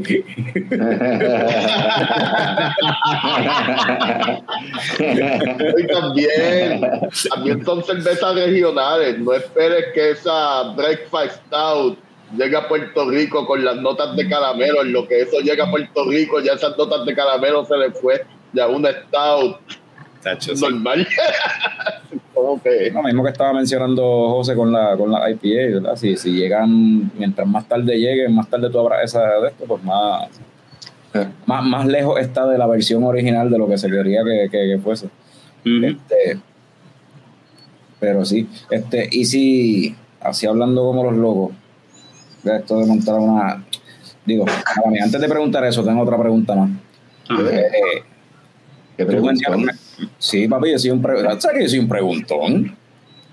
O sea que este salitre, bueno, el nombre lo dice, dice salitre craft beer. Pero que yo sepa, no hay, no, no- no, que yo así, pensando así, yo no recuerdo ninguna distribuidora en Puerto Rico que solamente distribuya craft beer. Pues todo el mundo pues di- distribuye de todo, tú sabes. Y tú mencionaste que lo tuyo, o sea, empezaste con vinos, licores y eso, y como que no te, no te ha dado con explorar esa posibilidad de que meterle también a, a los licores y los vinos. Sí, este, se están considerando unas marcas de licores, pero es algo que va a ir por la línea de cerveza también, ¿sabes? Desde que yo me- desde que yo comencé, ¿verdad? Uno nunca, yo por lo menos, yo- uno nunca dice nunca, pero siempre quise, o sea, la idea es que cuando una, una barra abra, abra la barra, para que la redundancia, y piense en cerveza, pues piense en salitre. ¿sabes? Este, esa es la idea. Y por eso es que yo dije, no, yo quiero, yo quiero darle duro a lo que es cerveza y que yo sé y que ¿sabes? yo que Salitre sea reconocido por cerveza artesanal importada, cervezas buenas de calidad. Este, y por ahora yo creo que, que, se ha, que, se ha, que se ha logrado, pero sí, sí, este, eventual, han, han surgido muchas oportunidades con vino, eh, este, con licores, pero todo, todo dentro de, de un gimmick que vaya acorde con cerveza. Ok. So Y, y hay, hay seis, aproximadamente seis marcas fue que mencionamos, seis, cinco marcas. sí. Eh, ya se cinco, sabe. cinco marcas y dos, y dos que son marcas contra. Exacto. Por eso, por eso dije marcas, no breweries. Sí, exacto. Pero hay, entiendo que hay otra marca más que viene por ahí. Me habías mencionado, venía algo por ahí. Sí, en- bueno, en, do- en dos semanas se recogió hoy, para que veas cómo, cómo trabajamos, se recogió hoy, se, la- se envasó la semana pasada, se recogió hoy y viene una cervecería nueva de New Jersey que se llama Ramstein. Este, Como, la, como la banda. como la banda. Bueno, la cervecería se llama High Point, High Point Brewery en New Jersey. Este, y la cerveza se llama Ramstein. Ellos son un wheat company. Ellos se dedican a, a- a vender eh, granos y ingredientes de cerveza a nivel de todo Estados Unidos. Este, Son uno de los suplidores más grandes de, de, de granos, de wheat, a nivel de Estados Unidos, pero tienen la marca Ramstein, que recién en mayo ganó eh, la, con la Amber, la Viena Amber Lager, ganó oro en el World Beer Cup, so que ahí sumamos ya Salitre pues trayendo este año, con, este mismo año, dos cervezas con galardonadas con, con el World Beer Cup. El, el- el- A el- fuego, mano, pues el- significa el- que la el- cerveza Ramstein es buena, contrario a la banda. No es mierda que la banda es buena. Pues, Yo, la, yo, la- yo, la- la- yo no he escuchado canciones de Ramstein, pero no, no lo hagas, no, no. Bueno, a lo me- a lo me- a lo me- hay mucha gente que le gusta Ramstein, loco. O sea, yo conozco mucha gente que han viajado a Estados Unidos para ir para conciertos de Ramstein en, en la gira esta que Y, hicieron. y yo eh, también, y mano, panas que quiero un montón, panas que quiero como hermano. Y los quiero un montón, pero Ramstein es una mierda. hermano, yo, sabía- yo sabía que, yo sabía que una banda de rock. Estoy jodiendo si te gusta Ramstein. No, eso- no, esa- esa- esa es tu pero opinión. no me hagan caso cuando yo hable de películas y de música, en verdad. Ahí está, mira, Ay, no. Ahí está Ramstein, lo conseguí, lo busqué en internet. Mira, y es non-GMO, hecha con ingredientes non-GMO. Oh, Sabemos. Dice ahí tienen una Blonde Hefeweizen, una Imperial Pilsner, ya lo Imperial Pilsner, este, Amber Lager y la Ink Black Lager. Tiene cuatro beers ahí que tienen. Sí, la que va a llegar es la Viena Style Lager, va a llegar una, una Jefe Weizen. Este, y otra más que honestamente no me acuerdo. Mano, me gusta- me- me Pero va, a venir en formato, viene, viene en formato de botella y, y draft. Y draft. El barril de un sexto, sí. Eh, ese viaje con los drafts, ¿verdad? Pues, hace años, ¿verdad? Hace tiempo, yo recuerdo a alguien me había mencionado que en, por lo menos en Estados Unidos, antes, no sé todavía, si es que todavía es así o qué, este, cómo es la cuestión, pero antes eh, se cobraba como que tú tenías que pagar un depósito por los cakes. Cuando tú como que comprabas un cake, había que, que tú tenías que pagar un depósito y ese te lo, supuestamente te lo devolvían si tú pues devolvías el cake para atrás, pero casi siempre cuando tú devuelves el cake pues para coger otro, pero esa logística cuando estás importando, ah, para mí eso se fue, yo no sé si eso funciona, es un revolú, no sé. O sea, traer cakes de afuera. Bueno, este, hay, hay cerveceras pues que tienen, que tienen sus propios sus propios cakes y pues ahí es que cuando ellos dicen pues yo te envío yo te envío la cerveza en mi cake, pues obviamente te, te, cobran un depósito por el cake y ese depósito tú lo cobras al frente, tú lo cobras para adelante, para, pero es simplemente una garantía de que vas a devolver el cake, porque ese cake tienes que devolverlo, aparte que, que, que devolver el cake cuesta, ¿sabes? Estás trayendo el cake lleno, pero lo tienes que enviar vacío y tienes que pagar por eso. So, que es una garantía. La realidad es que ahora mismo mucha, hay muchas, las cervezas, las microcerveceras locales, pues tienen sus propios cakes. Yo no sé si ellos cobran este, por ejemplo, yo con Colbert no cobro ningún depósito, ¿sabes? Este, sí, yo entiendo que las locales no lo hacen, pero... No, no sé si hay alguna haciéndolo, pero pues ahora con lo que son los, con los petiners, pues eh, honestamente a nivel de logística, este, está brutal. Está, ¿sabes? Tú te, es, un, es, más como una paz mental de que, de que un cake vale 100 pesos. y si se pierde o lo vende o con un tecato ahí y lo vende, pues lo perdiste.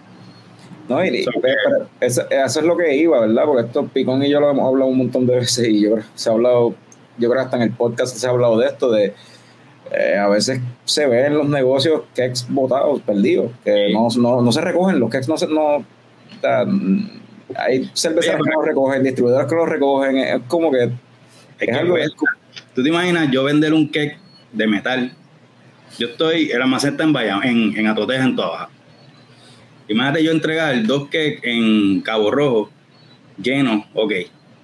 Y pero los tengo que ir a recoger vacío. Eso, ¿sabes? Cuesta. Es como que, ah, ¿sabes? Y yo soy chiquito, soy pequeño y pues lo puedo manejar un poquito mejor, pero distribuidoras grandes es un protocolo heavy, heavy, heavy, ¿sabes? Yo, yo vendía, en donde trabajaba, yo vendía Founders y, y te digo, los cakes estaban botados y las cuentas llenas de depósitos ahí de, más de 200 días, ¿sabes?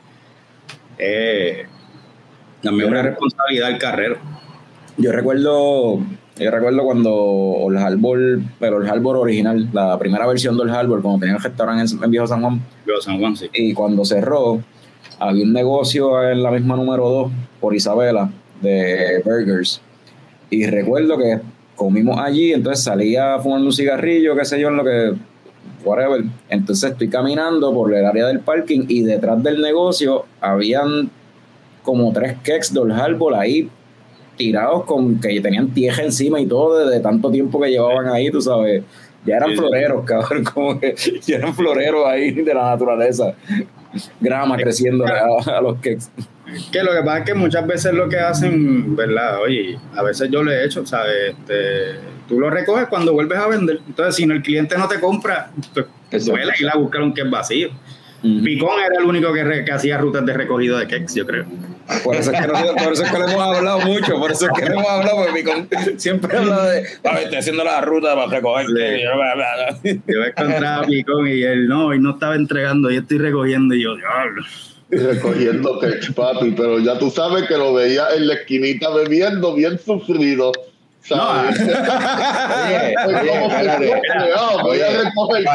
parte, de mi trabajo, y José sabe de esto, parte de mi trabajo, y José sabe de esto, es que si yo voy a un negocio, yo tengo que probar el producto que yo estoy distribuyendo a ver si está bien. Eso es verdad, eso es verdad. Muy bien, muy bien. Yo tengo que hacer el quality control de la marca que estoy distribuyendo. Porque, Mira, papá, no estás limpiando las líneas. ¿Qué pasó aquí? tú, eras buen, tú eras buen embajador de, de, eh, eh, Esta sabía como que media rara. Dame, dame otra que no estoy seguro. Necesito más quality control. Dame otra para, para confirmar. Lo que pasa es que el, pro- el problema, el problema de Picón fue que el, el on the job training se lo dio Joey, que Papi. Ay, Joey. Mira, una vez- Yo, yo no me quiero imaginar a Joey y Picón trabajando juntos. Mira, no, escúchate, una, una de las primeras rutas para, que, que, para el que no hice- sepa, espérate, mala mía, para el que no sepa, Joey es, este, ha sido empleado de Beerbox, Box Lab, este, Taberna Lúpulo. De hecho, él es el que está actualmente atendiendo el, el negocio de, de la barra de Box Lab allí en Lote 23. Ese es Joey, para el que no sepa. Pana, Él- eh, personaje parte de Joey, la buena familia, gente, de pana. Pepino, buena Yeah. gente. Fino, fino. La cosa es que una de las primeras rutas que yo hice con él, todavía estábamos en pandemia, so, todos los negocios cerraban a las 10, ¿sabes? Y estamos entregando en el TAP, que recuerdo que tuve que bajarme, dejar los cakes, yo vi, dio la vuelta, whatever, y me recogió. Y cuando vamos de camino, diablo, nos vamos a quedar sin gasolina. Y paramos en la Golf, que está en, yo creo que eso es como Vega Baja o algo así, eh, que hay un, un Burger King y no sé qué carajo. Paramos ahí, cabrón. y ese día se nos había pagado, se nos había pagado la guagua en Arecibo, en, en, en, al lado. en al lado se nos había pagado la guagua y decidimos no apagar la guagua. Ah, Entonces, cuando llegamos a la gasolinera fue como que, diablo, para abrir la, gas- la tapa de la gasolina necesitan la llave de, de prender la guagua. Diablo, ¿cómo vamos a echar gasolina? Cabrón, y decidimos tirarnos el viaje desde ese lugar hasta Guadilla ahí. en empty. Arriba, aire apagado, Fumes. con keks vacíos en, el, ba- en la parte de atrás, cabrón. Hasta Guadilla y, bueno, llegamos. Pero llegamos, eh, la guagua se sentía perdiendo poder poco a poco. En Eh, neutro. Te vinieron en neutro desde, eh, desde, eh, desde Vega bajamos, Baja hasta ¿sabes? Guadilla. ¿sabes? cuando estás bajando por ahí, Garrochales Factor, que eso es una cuesta, neutro. Cabrón, dale neutro todas las Dale cuestas, neutro, dale dale neutro. neutro por ir para abajo, sí. Ay, Dios. Ah, Diablo, eso bueno. Puede ser el gran Joey eh, el compañero. eh, y, vayan y visítenlo allí. Este, en, en Sí, mi gente, En, en- en- apoyen en- en el a- submarino de. Eh, Mm. Apoyen a Boss Lab en Santurce. Eh, a- apoyen a esta gente, de verdad que del apoyo de ustedes depende de que se queden por ahí. Y El apoyo depende de usted. ¿cómo es? Eh, eh, eso depende de esa gente para que nosotros podamos estar allí en vivo el sábado 19. Así que, gente, visítenlo, por favor. Oh, ah, mira, el 19 también, sí. Sábado 19, sábado 19. Oye, sábado 19 queremos, queremos que vaya gente, ¿viste? Para que, para que, para ver si, hacemos esto en otros sitios también. sí, a ver si nos tiramos Ya, ya, ya, ya, me contactaron para hacer, me, me preguntaron, ¿cuándo va a ser un podcast en vivo aquí? Ya me dijeron. Ah, Y pues, y, y yo les, y yo les dije como que, Más cabrón, podcasts, más colaboraciones de cerveza. más colaboración, todo. Sí, claro que sí, todo eso. Sí, sí, sí. Vamos a Oye, estamos, a- estamos dispuestos, con los brazos abiertos. Y la vela bien encendida. Este, Bien encendida. Gracias, Mili. Así dice la canción, Norbert, así dice Mili la canción. Corregel, cabrón. Vayan y búsquenlo en Con los YouTube. brazos abiertos y la vela encendida, así dice la canción. ok. No la Eh, que los Rammstein, no, no sé nada de porque es buena y querida. Ah. Y no me acuerdo qué va después. Ok, chicos, ok, ya nos estamos acercando a la hora y media, ya, ya cuando nos acercamos a la hora y media la cosa se empieza a poner bien awkward. so. Oye, mala mía que no sepan de cultura puertorriqueña. O sea, Mili Corregel. Mili- No, yo sé, yo me sé, yo le- yo le dije que lo que escucho es Ramstein. Sí. Ah. Vale, y no te gusta.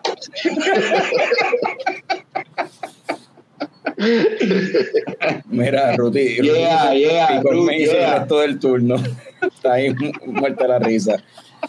Y, saludos a Radame que está con una Rogue Pumpkin Patch Ale. Sí, ya estamos en esa época de la. Ya estamos en esa época. Las acaso estén nada. Eh, vamos a ir dándole, dándole esto, finalizando esto, que ya vamos por y media. So, eh, José está ahí ya sudando la gota gorda. Chico, no, es que aquí, es que yo, si, si ustedes supieran dónde estoy en mi casa, Sacho, estoy en un cuarto que estamos arreglando y. Ah, que no hay, no hay abanico ni nada, no hay. mira, todo esto está lleno de cajas y esas cosas. Ah, diablo, que va a trip. Diablo, estamos bien, estamos bien, mira. Última, últimas dos preguntas. Eh, ¿Pero estás todavía con la misma o te serviste otra? Preparado, papi. papi sí. Pues, güey, yo estoy terminando la, la, la que. Yo, paré, yo, le, yo, le, dije a mi esposa, yo fui a llevarme esta nemerita, puse cuatro cervezas por si acaso. Me llevo, mira, botellita de agua, sí, servilleta sí, para el sudor. Pero preparado. Eso es algo que nosotros no hacemos, beber agua durante el show. Tenemos que considerarlo. Bueno, esos son ustedes. Coño, el lunes, que el lunes. mañana es martes, onda. Las la últimas dos que yo soy bien preguntón, dijo Picón. Eh, oh. Vamos a ponerla así, como que hablando como así, como de ejemplo así de, de loco. Ah, vamos a montar, además de colaboraciones y podcast en vivo, vamos a hacer Leche Coco Beer Distribution Company. ¿Qué consejo, ¿Qué consejo tú le darías a alguien que en, estos dos añitos y los, años que llevabas trabajando con otras distribuidoras, qué consejo tú le darías a alguien que quisiera meterse en la pendeja de distribuir cerveza en Puerto Rico? Suerte. suerte. Suerte, este, suerte, paciencia.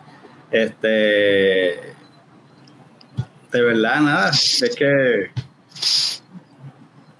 no puedo decir nada, honestamente, no, como que no se me viene a la mente. Es, suerte. Este, no, no, es por nada, pero es mucho sacrificio y, y a, veces es frustrante ver ya, uno ahí enmerado y, y de momento ve, una, ve cosas que es como que. Ah. Pero suerte, paciencia y oye, gana. A mí yo hago, yo hago esto porque me gusta. Este, y el que quiera hacerlo, pues oye, que se oriente este, con contables, con abogados, este, con todas las leyes que hay que cumplir, este, porque está vendiendo alcohol, que es una industria súper mega regulada, este, que seas honesto, eh, todo. Gualo, dice suerte con Hacienda, dice Gualo. Paciencia, pues, pues, oye, pues, no, no quiero decir nombre, pero por eso digo paciencia, paciencia. Paciencia. Oye, pero si uno, el, el, que tenga el conocimiento y el que de lo quiera hacer, este, a mí se me ha acercado mucha gente, coño, no, si quiero hacer esto. Ah, a veces es como que, coño, ¿sabes? Puedes ir a otra persona o vengan a mí, pero whatever. Yo lo siempre lo aconsejo, a la hora de verla está en la persona hacerlo. Si lo hace bien y si está mal, pues eso no es culpa mía tampoco. Ya. Y entonces, ahora sí, la última pregunta, a menos que los muchachos, alguno de ustedes tenga una pregunta adicional, no sé. Dale por ahí para abajo, papá. La última pregunta, esta es la pregunta a la que todo el mundo le tiene miedo siempre en Leche Coco. José, ¿cuál fue la última película que tuviste?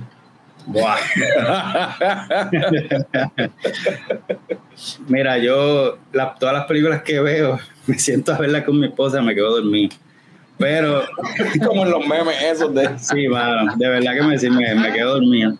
Pero me encanta mucho, me encanta, me encanta mucho la cocina y cocinar y me veo, yo creo que tengo un minor degree en, en, en videos de, de cocina.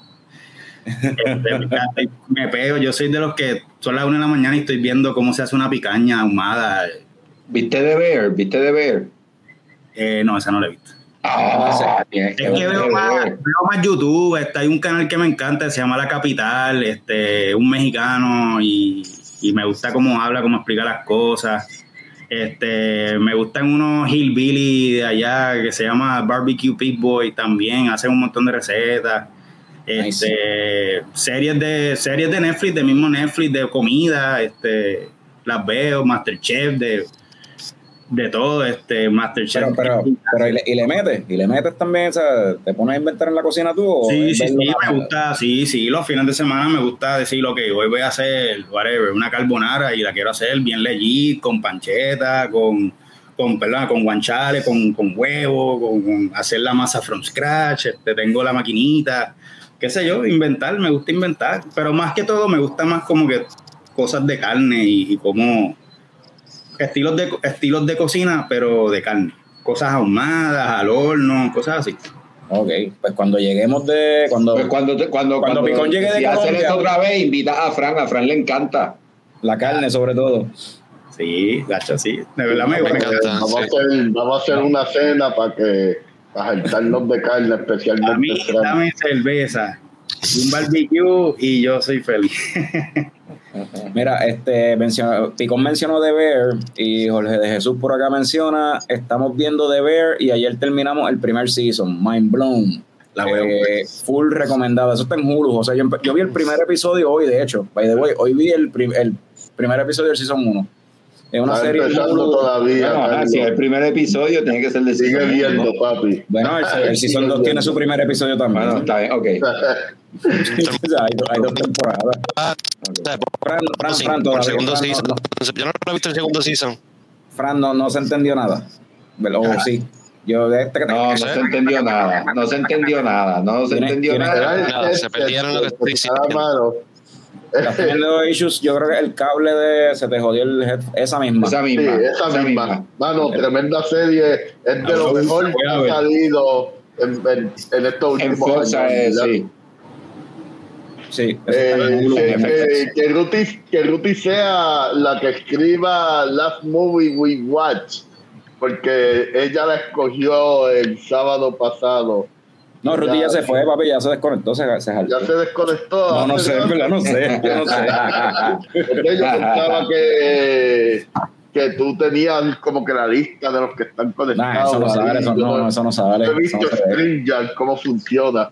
No, no, eso no, es que no sale. no funciona sale. la categoría Oh, perdóname, perdóname. Estoy viendo, estoy viendo una serie ahora. eh, ahora me acordé que la empecé a ver el, el- hoy es lunes, el sábado.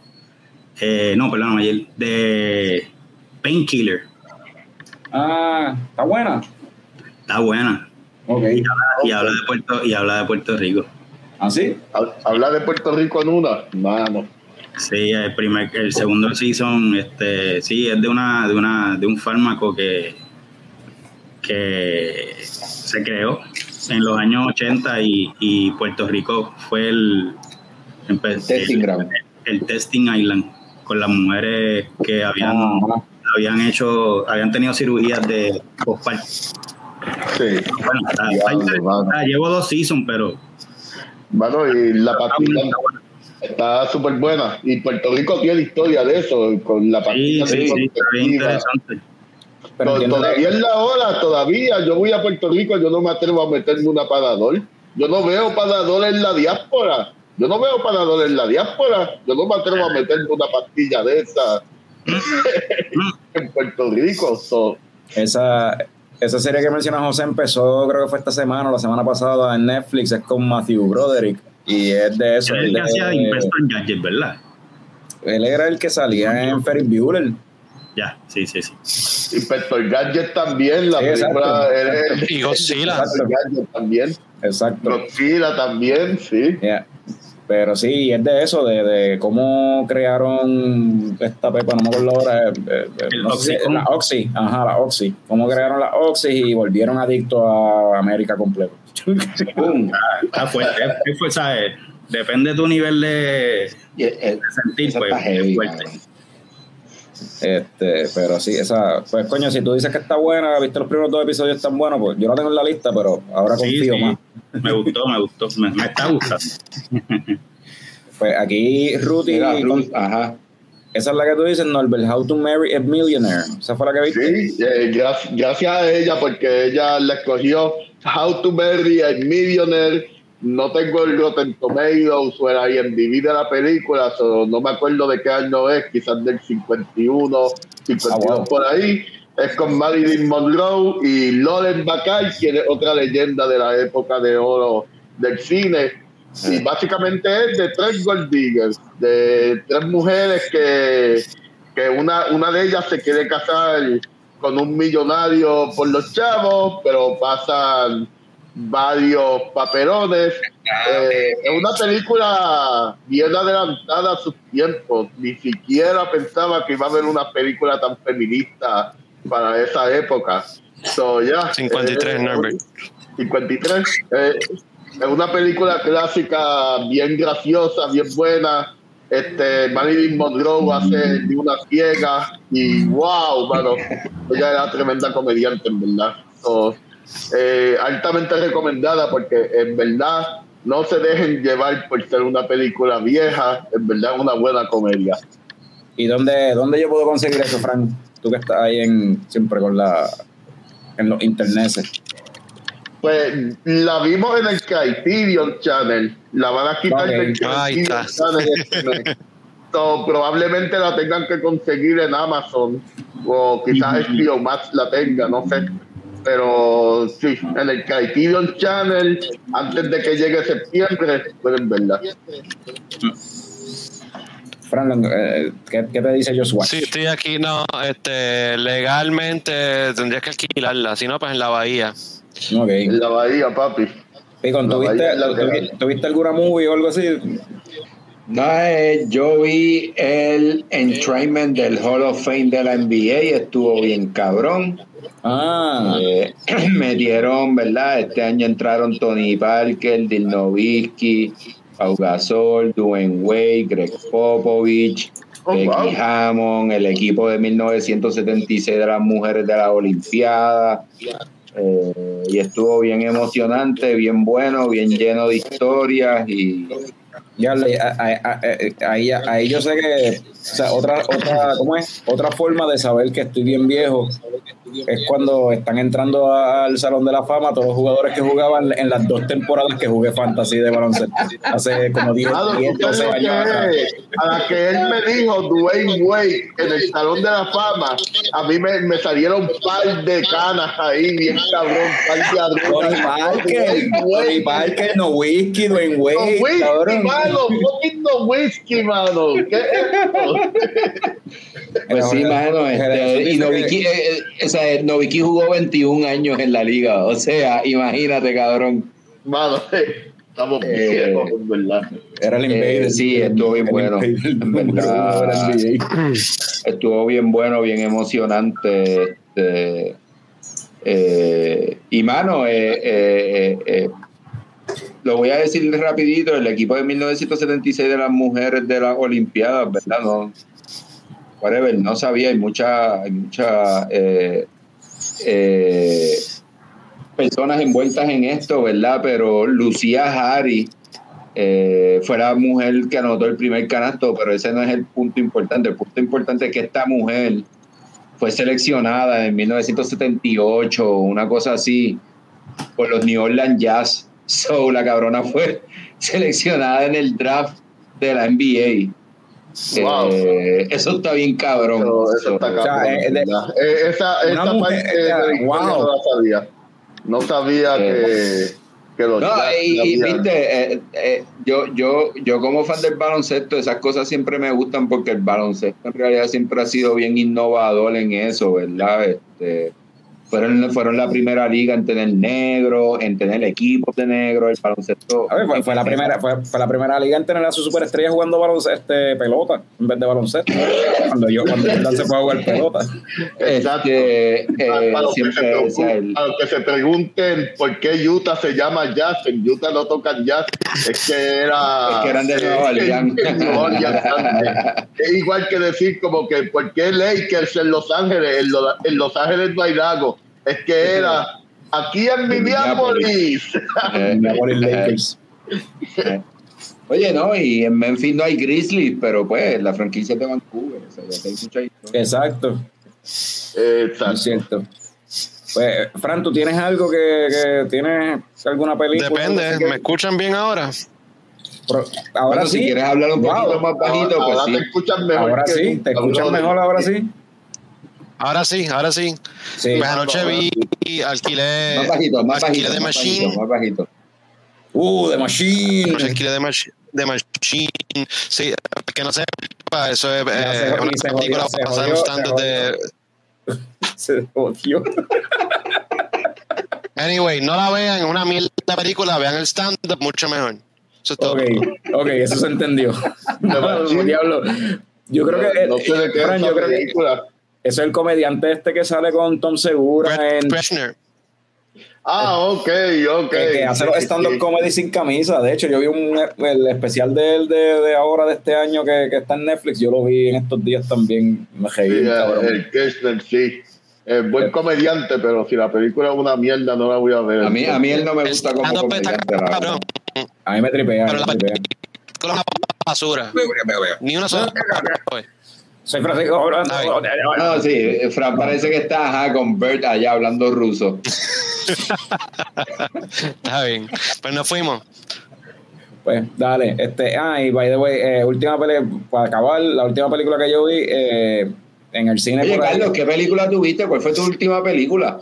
Coño, gracias por preguntar. Mira, la última película que vi es Cielito Lindo de Prison Pals. Es la que me estoy dando, una Mexican Lager que está, estaba por ahí en la nevera, pero mira, todo eso está efervescente ahí. Mira cómo está esa burbuja subiendo bien cabrón y clear, clear. Oye, Mira, A ver, ese vaso ¿sabe a limpiecito, mira, lindo?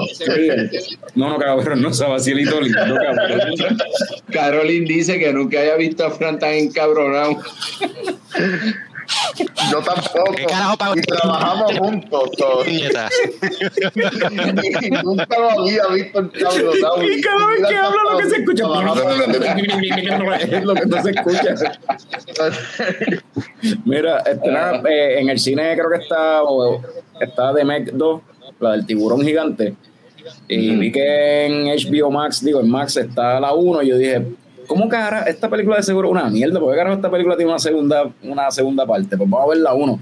Cabrón, no decepciona, es bien mala. es todo lo que esperaba. Pero dicen que la segunda, dicen que la segunda ni siquiera es too bad, too good. Like, ni siquiera es así. Ni siquiera so bad it's good. De hecho, dicen que es la segunda, de tan mierda y aburrida que es.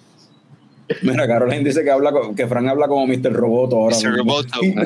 Mr. Roberto. Pero sí, de Meg, mano, si yo no sé, no, la vi y es, tan- es igual o peor de lo que yo esperaba, pero es como que ya, sí, es mala, es Si te da mala. de escoger The Meg o Sharknado. Sharknado, ¿Cuál Sharknado, Sharknado, Sharknado. mil veces, Sharknado, la Sharknado 1, Sharknado 2, que son las que yo he visto. Cualquiera. O sea, The Meg es Eh, como no- si no fuera, vamos a, vamos a coger chavos y tirarla en el cine, producción de Hollywood, al, al- a- ¿cómo es? Jason Tatum y qué sé yo, para hacer una versión de re- replicar la magia de Sharknado y es como que, bueno, Sharknado está cool porque es una película para Un televisión y, y- ajá, un B-movie, pero esto es una película, o sea, como que no, cabrón, no, no, no. No, mano.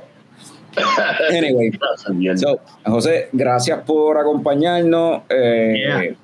Coño, la- ya, ya yo voy para la, ya tú estás, se estaba poniendo bueno. No te tienes que ir. no, no tienes que ir. No te tienes que ir, que la- el party viene. El No, gracias, gracias. No, se Gracias por acaba. Y dice Radamés, coño, no jodas con, las- con los tiburones, que se, que se tiró el, el maratón de las películas de Joss, porque era Shark Week hace poco. Probablemente fue por eso. De Radamés, Yo sé papi, ya una de mis películas favoritas, pero esas secuelas como que no eran, mano. No. Pero, anyway, eh, gracias, este José, no te vayas, no te, Yeah. no, te- no- no te Gracias, desconectes, gracias. pues nos quedamos aquí hablando. Este, de nuevo, las Ramstein, que son las de Ramstein que vienen por ahí, eso las próximas semanas ya estará saliendo Sí. anunciando, ¿verdad? Se supone que ya dentro de dos semanas esté eso llegando acá. Este, también, pues, por la temporada se van a estar trayendo la, la Oktoberfest, Fest Beer. Marcin. Siempre hay que tener algo, so que sí, eso es por ahí lo próximo. Viene una colaboración de Prichon Park con Barry House, que es una Viena Lager, bien buena. No sé si has escuchado de Barry House en Tampa, pero No. ah, eh, son de un- unos duros en lagers, o que sí, siempre tú sabes trayendo un par de cositas por ahí.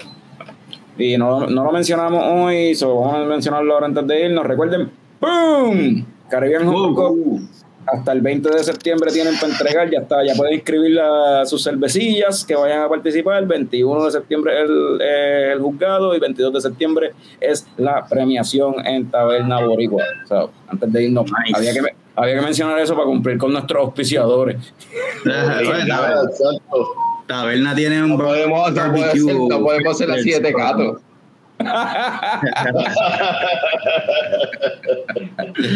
Y último So- recordatorio. ¿Qué? ¿Qué tú dijiste? El ¿Qué recordatorio, lo dijo Frank? ¿eh? Ah. el recordatorio, el recordatorio. Recordatorio, Recordatorio próximo 19. sábado 19. Oye, el- me he visto ya atrasado, pero al fin del caos, se, se- que, ¿cómo le van a llamar? No, no tiene nombre. O sea, no tiene Todavía no tiene nombre. A cinco días del evento todavía no tiene nombre. so- Nos, está- nos estamos La refiriendo vamos a a poner salitre. salitre, se vayamos salitre para el carajo que se joda. Vamos a ponerle salitre. No, tienen que decir, si quieren saber cómo se llama, tienen que ir este sábado 19 de agosto a Box La Pen Aguadilla para saber el nombre. Ya está. Yo quería ponerle, Exacto. yo, yo quería No, ponerle, no, no. Go. yo quería, yo quería Tiene que ser ponerle un tipo que trabaja en la industria. Papi, eh, tampoco sabe. Anyway, habiendo dicho eso, eh, el lunes que viene, no, honestamente no sabemos si hay episodio el lunes que viene, porque el sábado vamos a, a grabar esta cuestión eh, en vivo allí en el Beer Box. Eh, de nuevo, ese episodio Ay, se, va no a grabar, sabemos si vamos a estar vivos hasta el lunes, o sea. se va a grabar solamente el audio. Se va a grabar el audio, no se va a transmitir en vivo como tal. O sea, es lo que pasa allí, después se tirará después grabado más adelante, maybe, si se graba Sí. bien. Pero el lunes que viene, si estamos vivos para poder buscar qué, de qué hablar para el lunes, domingo, pues Y no si sé. estamos pero vivos, vamos a ir al cine a ver el bicho azul. a ver el bicho Anda. azul, a ver Blue Beatles apoyen al director puertorriqueño Ángel Manuel Soto, apoyen la película, que sea taquillera para que hayan más películas con latinos en, en el mundo de los superhéroes. So, yeah. Mira, Caroline, salud, dice voy para allá. Y Rey David dice que ya tiene el Airbnb. ¿no? Y, y Radamel había comentado que espero verlos el sábado. Así Coño, que- yeah. Yeah, so, Ya, dicho eso, el, sábado, no, el sábado esto va a ser un party. Vamos a beber. Ah, el sábado, un carajo, un carajo, Pari. El sábado nos consagramos como profetas, uniendo las masas acá en Aguadilla, en el mundo eh, religioso de las cervezas, ¿verdad? Le estoy tratando de quitar el puesto a Jorge como el ministro de la cerveza. ¿Cómo es? ¿Qué es lo que dice Jorge? Esto ahora me toca a mí, así que todos en el Natal tengamos el sábado a tomar una rica cerveza hecha por nosotros. Rica. ok. Exacto. Ok. Yo la probé, yo la probé, yo la muy espirituales. Vamos a beber. Es la que hay. Y habiendo dicho eso, salud, cabrones.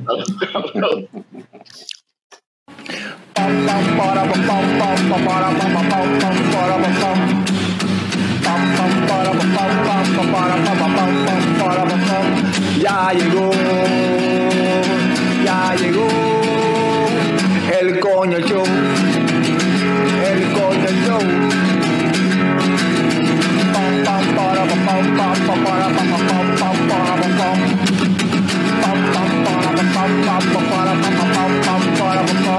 Ya llegó, ya llegó el coño show, el coño show, el coño show, el coño show. ¡Wow!